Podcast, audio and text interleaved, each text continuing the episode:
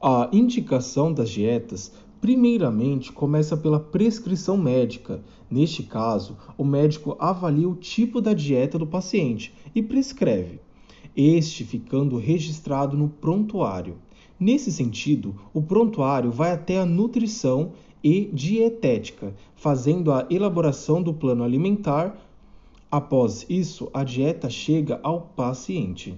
Lembrando que a prescrição médica vale por 24 horas e, se precisar fazer alguma modificação, tem que ser revisada.